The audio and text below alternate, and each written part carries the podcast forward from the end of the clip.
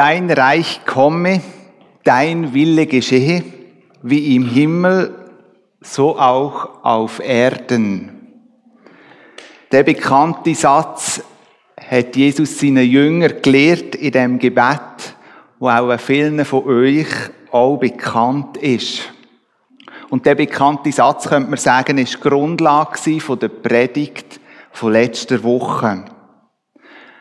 Der Messe und Deborah haben uns einen grossen Überblick über die Bibel hineingegeben.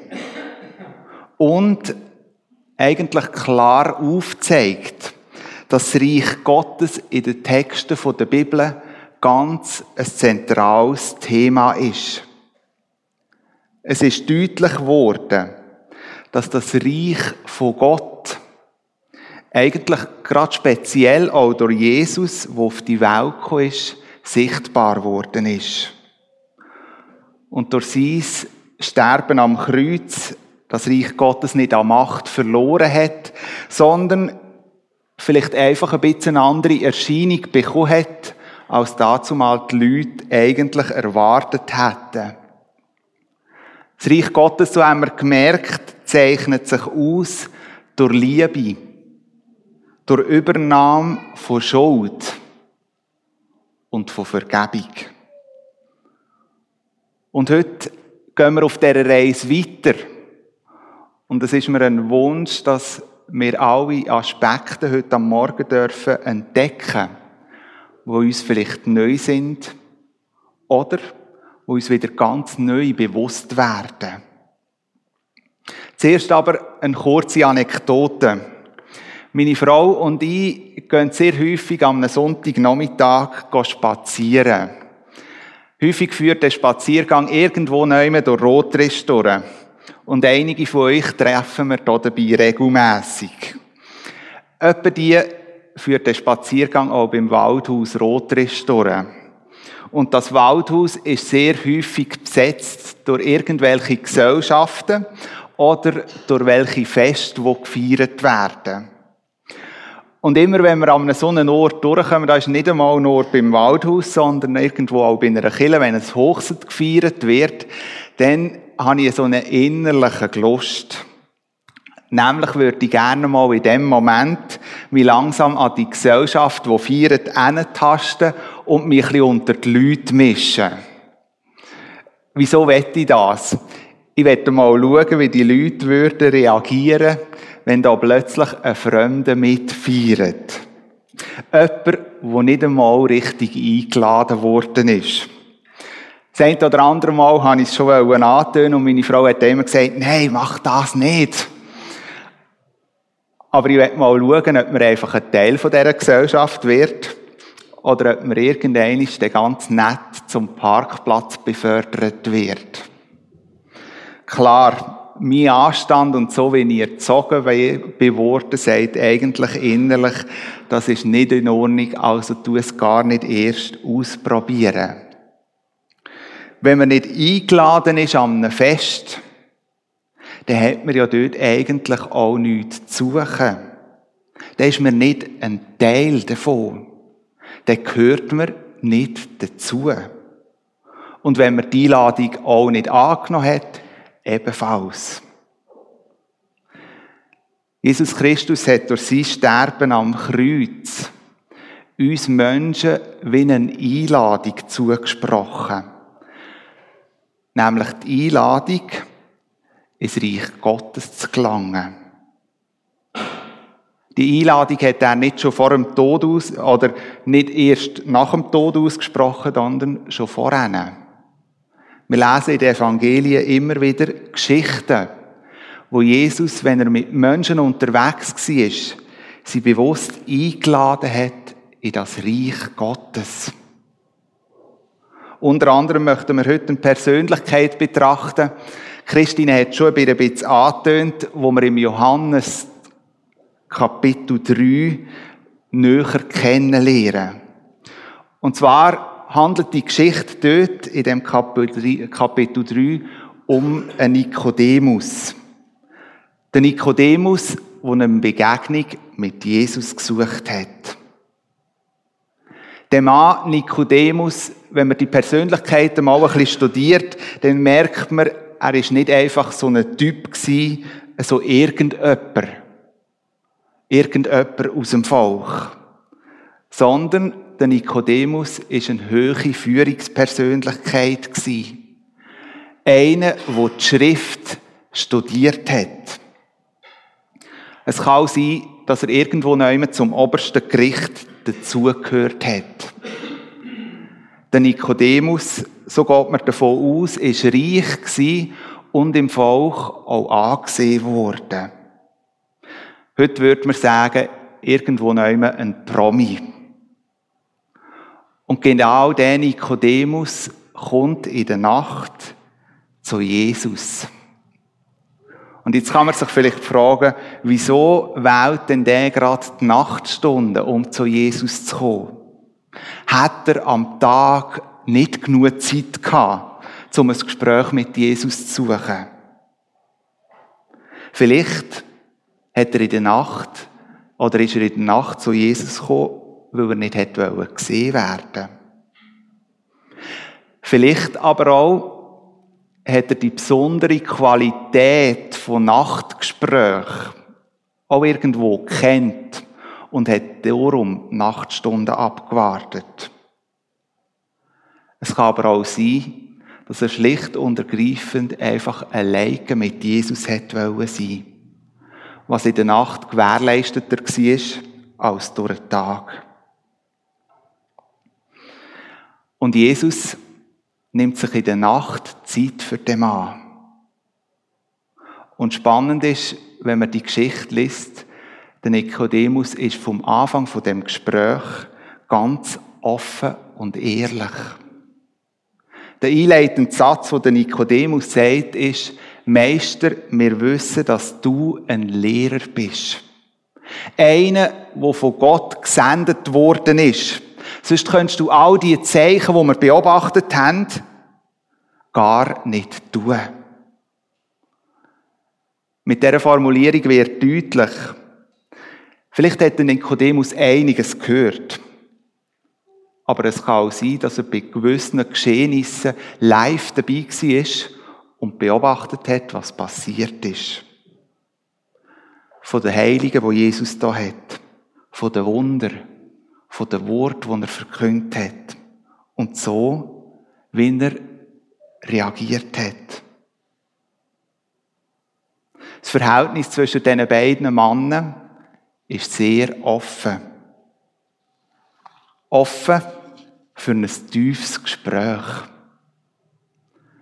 Der Nikodemus legt von Anfang vom Gespräch seine Karten auf den Tisch und bringt Jesus dir entgegen die Anerkennung, wo Jesus verdient hat.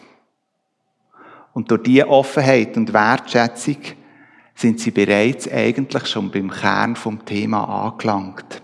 Und ich möchte euch die Verse vorlesen, wo wir heute miteinander betrachten. Sie stehen im Johannes 3, die Verse 3 bis 6.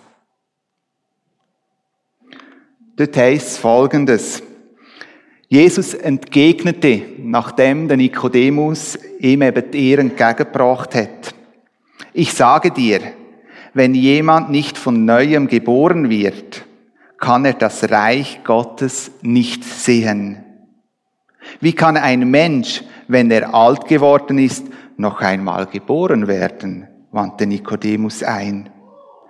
Er kann doch nicht in den Leib seiner Mutter zurückkehren und ein zweites Mal auf die Welt kommen. Jesus erwiderte, ich sage dir eins, wenn jemand nicht aus Wasser und Geist geboren wird, kann er nicht ins Reich Gottes hineinkommen. Natürliches Leben bringt natürliches Leben hervor. Geistliches Leben wird aus dem Geist geboren. Soweit die Verse, wo wir heute Morgen ein bisschen neuer möchten betrachten. Mir bewegt es zu sehen, wie schnell dass das Gespräch eine Tiefe erlangt, wo in anderen Begegnungen, wo Jesus mit Menschen hatte, eher eigentlich an der Oberfläche geblieben sind. Etwa die brauche ich den Begriff von sogenannten Seelenfenster. Was meine ich damit? Fenster, die können auf, aber auch geschlossen sein. Und wenn ich von Seelenfenster rede, dann habe ich den Eindruck, wenn die offen sind, dann ermöglicht es, dass man miteinander über Themen reden kann, wo man so vielleicht noch nie hätte reden können Im Unterwegssein mit Personen bin ich mir ganz fest bewusst, dass so Seelenfenster, wo wir Menschen in uns tragen, eigentlich nur Gott alleine durch seinen Heiligen Geist kann auftun.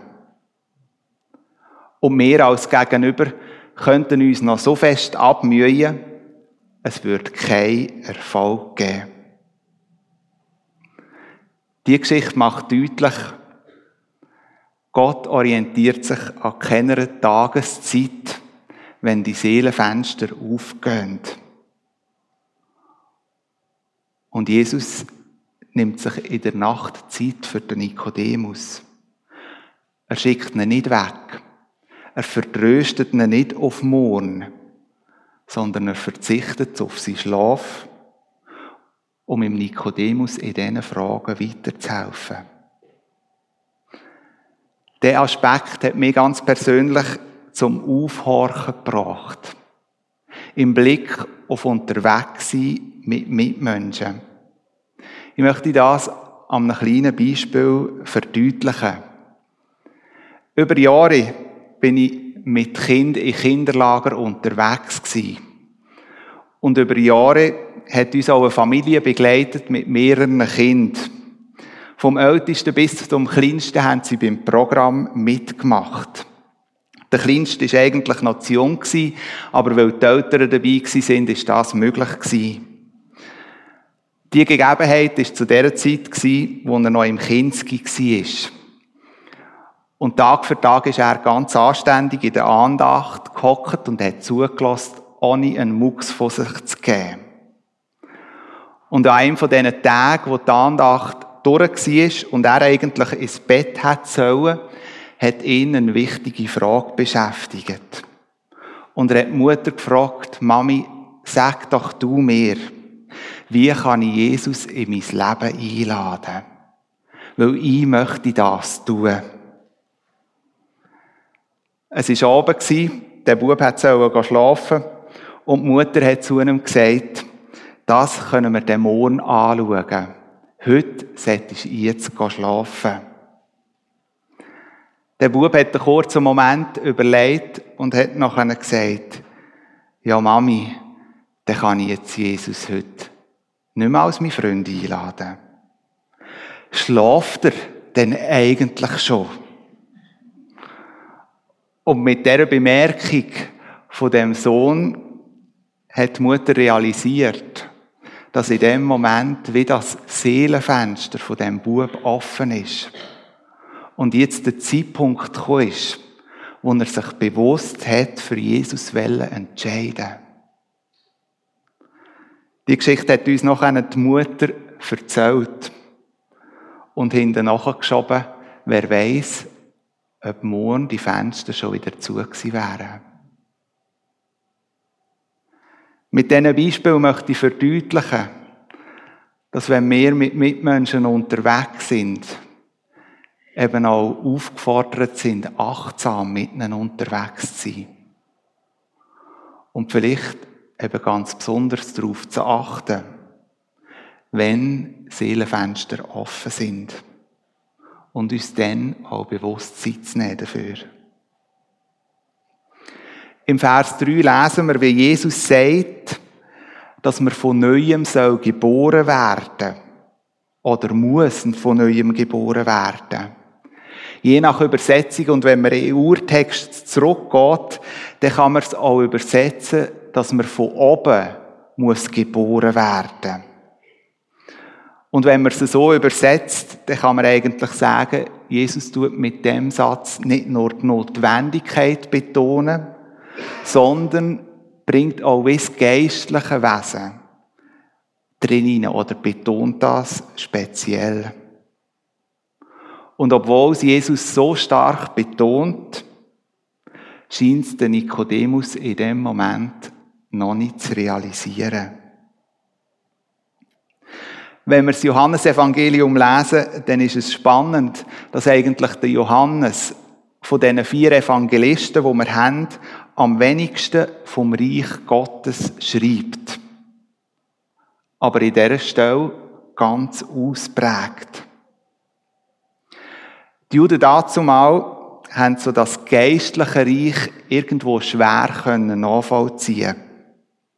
Ausser, man könnte sagen, die Geschulten, die, die das Wort studiert hätten, ihnen hat es nicht so fremd sein Sprich also im Nikodemus auch nicht.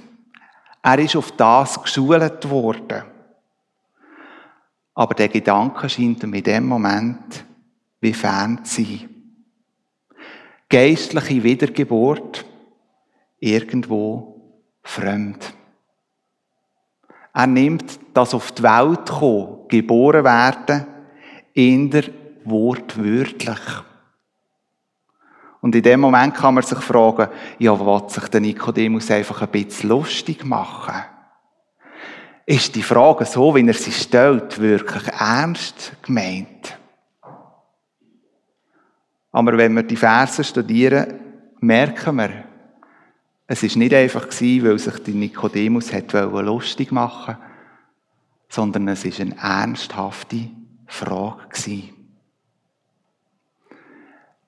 Wenn ein Baby, ein junger Mensch auf die Welt kommt, geboren wird, passiert ganz vieles. Wenn ein Leben anfängt, dann wird das Baby am Anfang trennt vom dunklen Mutterbauch, könnte man sagen. Und ein eigenständiges Leben fängt an. Ein neues Leben ohne menschlich beurteilt Altlasten. Sprich, wenn ein Baby auf die Welt kommt, dann muss es nicht noch die letztjährige Steuererklärung ausfüllen. Oder sich irgendwo mit einer Anzeige wegen schnellem Fahren auseinanderschlagen. Das Leben, das da auf die Welt gekommen ist, ist in dem Moment unbeschrieben.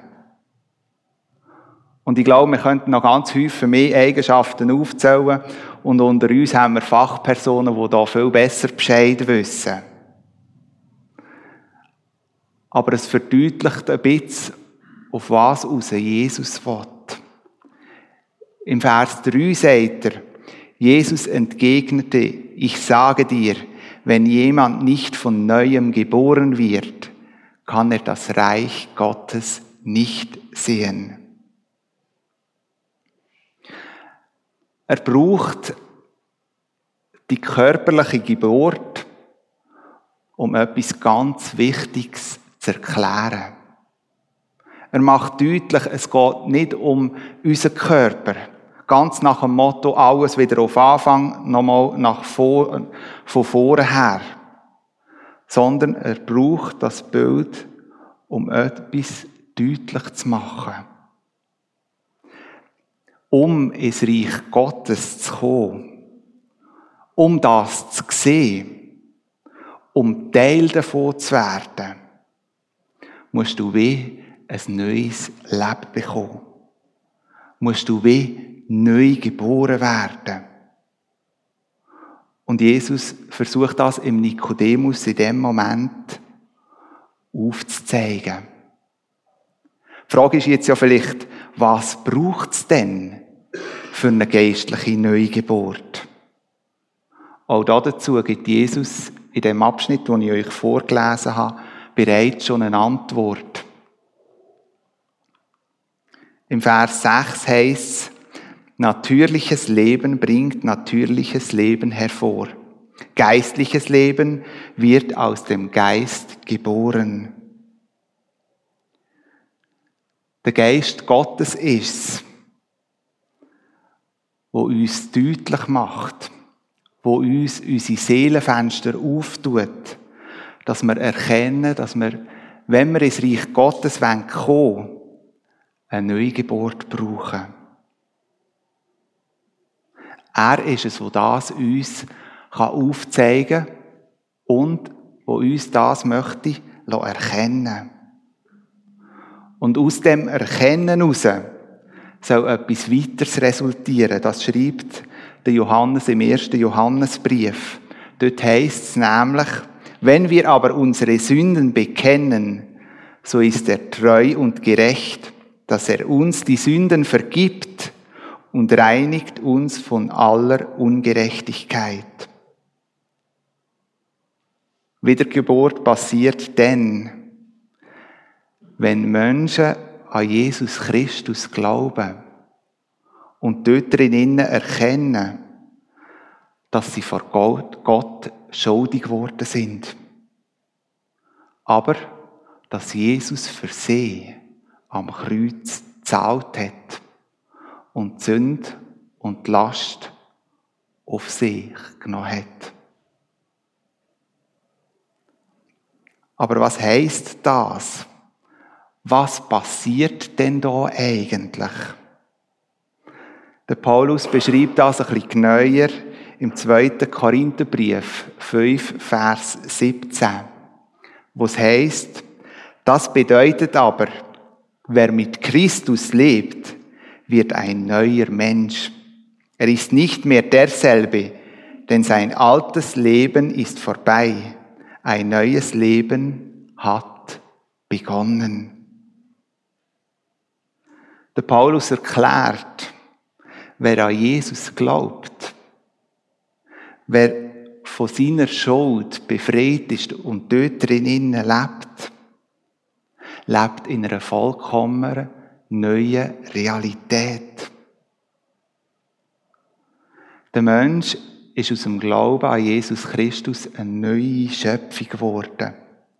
Wir können sagen, ein Mensch 2.0. Jesus nennt das neu geboren. Der Glaube an Jesus soll Folgen haben in unserem Leben. Er soll unser Leben verändern. Ein wiedergeborener Mensch hat Jesus als sein Vorbild. Das Ziel ist es, ihm ähnlicher zu werden, von ihm zu lehren, von ihm herausgefordert zu werden, aber auch korrigiert zu werden. Und das tut manchmal ganz schön weh. Vielleicht denkt der eine oder andere, Jetzt redet hier der Paulus von einer neuen Schöpfung und dass wir neue Menschen sind. Aber ganz ehrlich, wenn ich mein Leben betrachte oder das Leben der Christen, dann sind die gar nicht so perfekt, wie manchmal die Verse hier beschreiben. Der Paulus schreibt auch von dem nicht perfekten Zustand. Im Römer 8, 22 schreibt er, denn wir wissen, dass die ganze Schöpfung bis zu diesem Augenblick mit uns seufzt, wie unter dem Schmerz einer Geburt. Auch da schreibt der Paulus von Geburt. Er schreibt von der Schöpfung, wo auf Jesus wartet. Auf Jesus, wo alles schlussendlich vollkommen und neu macht. Und solange Jesus noch nicht gekommen ist, sind wir Menschen irgendwo herausgefordert, zu kämpfen. Obwohl alles neu ist, verheilen wir immer wieder alle alte Verhaltensmuster. Aber der Kampf soll prägt sein von einer Hoffnung. Eine Hoffnung, dass es mal anders wird. Im letzten Buch der Bibel lesen wir von dieser Hoffnung, was heißt, siehe, ich mache alles neu. Und bis dort stehen wir mit drin. Eigentlich schon neue Schöpfung, aber immer noch alte Verhaltensmuster. Herausgefordert, Jesus nachzufolgen. Auf dem Weg ins Reich von Gott. Zum Schluss möchte ich euch eine Geschichte erzählen, die mir als früheriger Feuerwehrmann auch irgendwo sehr bewegt hat. Als ich sie gelesen habe, hat es geheissen, sei aus einer wahren Gegebenheit. Ich garantiere aber nicht für alle Details, ob sie sich wirklich so abgespielt haben. Es war eine von diesen Ernstfällen, wo die Mannschaft ausgerückt ist zum einem Ernstfall. Ein Hochhaus, wo in Brand gestanden ist. Die Feuerwehrmannen haben, bis sie am Ort sind, nicht recht gewusst, was sie erwartet. Doch wo sie zum Auto ausgestiegen sind, haben sie gleich einmal gemerkt, dass da nicht nur darum geht, das Feuer zu löschen, sondern dass in dem Hochhaus noch Menschen sind, die es nicht geschafft haben, rauszuspringen. Und in dem Hochhaus hat es brennt und oben sind noch ein paar vereinzelte Menschen gewesen, die die Fenster aufgerissen haben und lauthals um Hilfe gerufen haben. Bei der Feuerwehr gibt es einen Grundsatz. Bevor man anfängt, Feuerli löschen, tut man zuerst Leben retten. Und so ist es auch in dem Fall für die Feuerwehrmannen ganz klar gewesen, zuerst müssen wir schauen, dass die Menschen zum Hochhaus auskommen, bevor wir schauen, wie wir mit dem Feuer weitermachen. Sie haben die Drehleiter anfangen ausfahren, möglichst zu dem Fenster, wo eben die Leute rausgeschaut haben und um Hilfe gerufen haben. Da sehr starker Rauch war, haben sie nicht recht gewusst, ob sie schon so weit sind oder ob sie wirklich das Fenster bereicht haben. Die Drehleiterin war ausgefahren und schlussendlich war die Frage, wer geht rauf. Weil einer der Feuerwehrmannen muss die, die festsitzen dort oben, auch sicher begleiten. Und so ist einer von diesen Männern die Leiter darauf geklettert und als er ein bisschen durch den Rauch schon fast am Ende dieser Leiter angekommen ist, hat er einen Moment müssen stocken, weil die Leiter hat nicht gelenkt. Die Leiter war zu kurz. Und wenn die Leute hätten versucht, vom Fenstersims auf die Leitern überzukommen, wäre die Wahrscheinlichkeit sehr gross gewesen, dass der eine oder andere oben runtergefallen ist. Die Leiter hat man nicht weiter ausfahren Ein kurzer Moment scheint der Feuerwehrmann überlegt zu haben, bis er weiter aufgeklettert ist zum obersten Segel der Leiter. Und nachher hat er sich gerade aufgestellt, seine Arme im Himmel gehabt und Richtung Fenster vorgehen.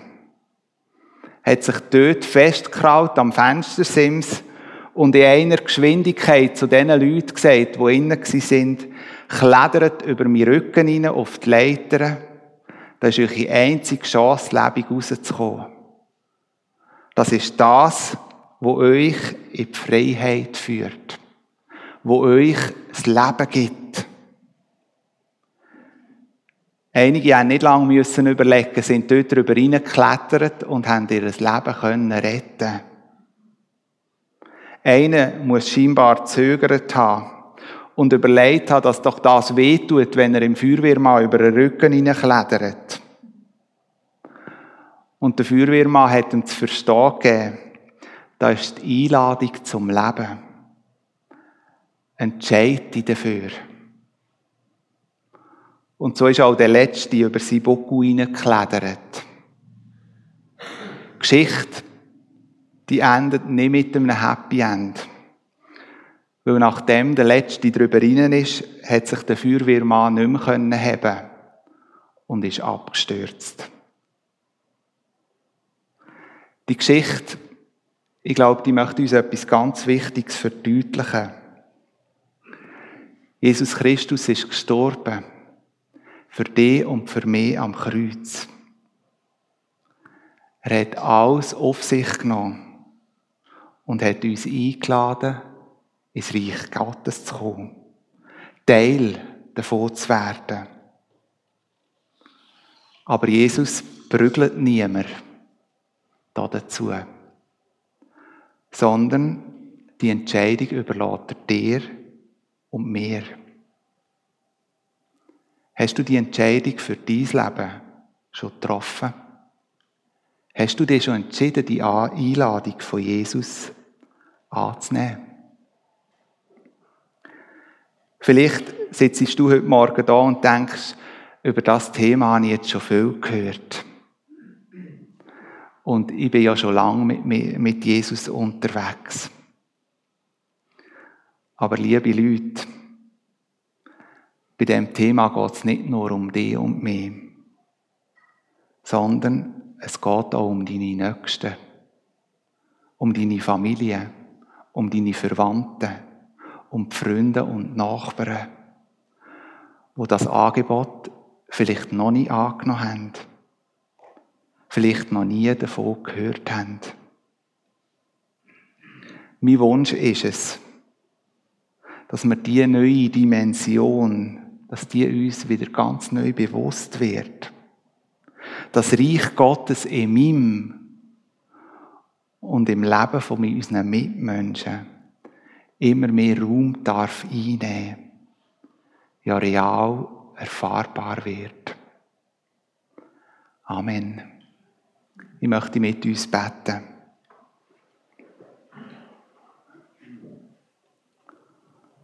Und Herr Jesus Christus, du hast dir Zeit genommen, für mit dem Nikodemus einen Weg zu gehen. Du hast dir Zeit genommen, ihm das Relevante aufzuzeigen, was es braucht, um ins Reich Gottes hineinzukommen, Teil davon zu werden. Jesus, dir ist es Anliegen, dass viele Menschen die Einladung von dir fürs Reich Gottes für sich persönlich annehmen. Ich möchte dich bitten, dass du uns auch gerade heute an diesem Sonntag wieder ganz neu bewusst werden wie relevant das für unser Leben, aber auch ganz besonders für unsere Nächsten ist. Begegnen uns da drin. Red du zu uns. Amen.